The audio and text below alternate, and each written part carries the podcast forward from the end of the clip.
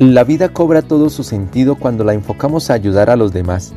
Por eso más que quejarnos de lo inhumanos que somos en muchas veces, de cómo se ha vuelto el mundo, podemos decidir cómo tratamos con los que cada día interactuamos. Podemos controlar nuestros dos metros cuadrados. Esos dos metros cuadrados serán el mundo que nosotros queramos que sea. Decidir por la vida como si fueras la persona más amable del mundo Trata a los demás como te gustaría que te trataran a ti, nos dice hoy Jesús en el Evangelio. Cuando eres muy amable con los demás, paradójicamente quien mejor se siente es uno mismo.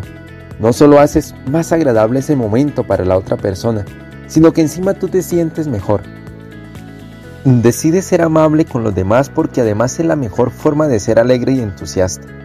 La Madre Teresa de Calcuta decía, que nadie llegue jamás a ti sin que al irse se sienta un poco mejor y más feliz.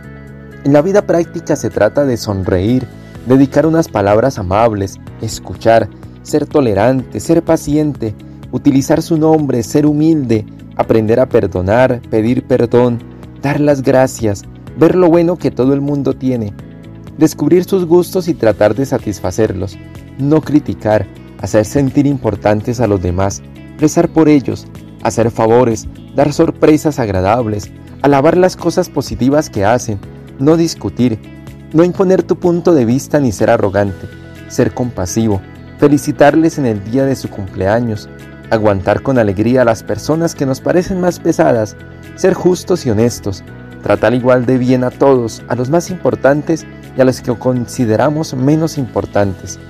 Trata de hacer la vida agradable a los demás, no guardar lo peor de nosotros para las personas que más queremos.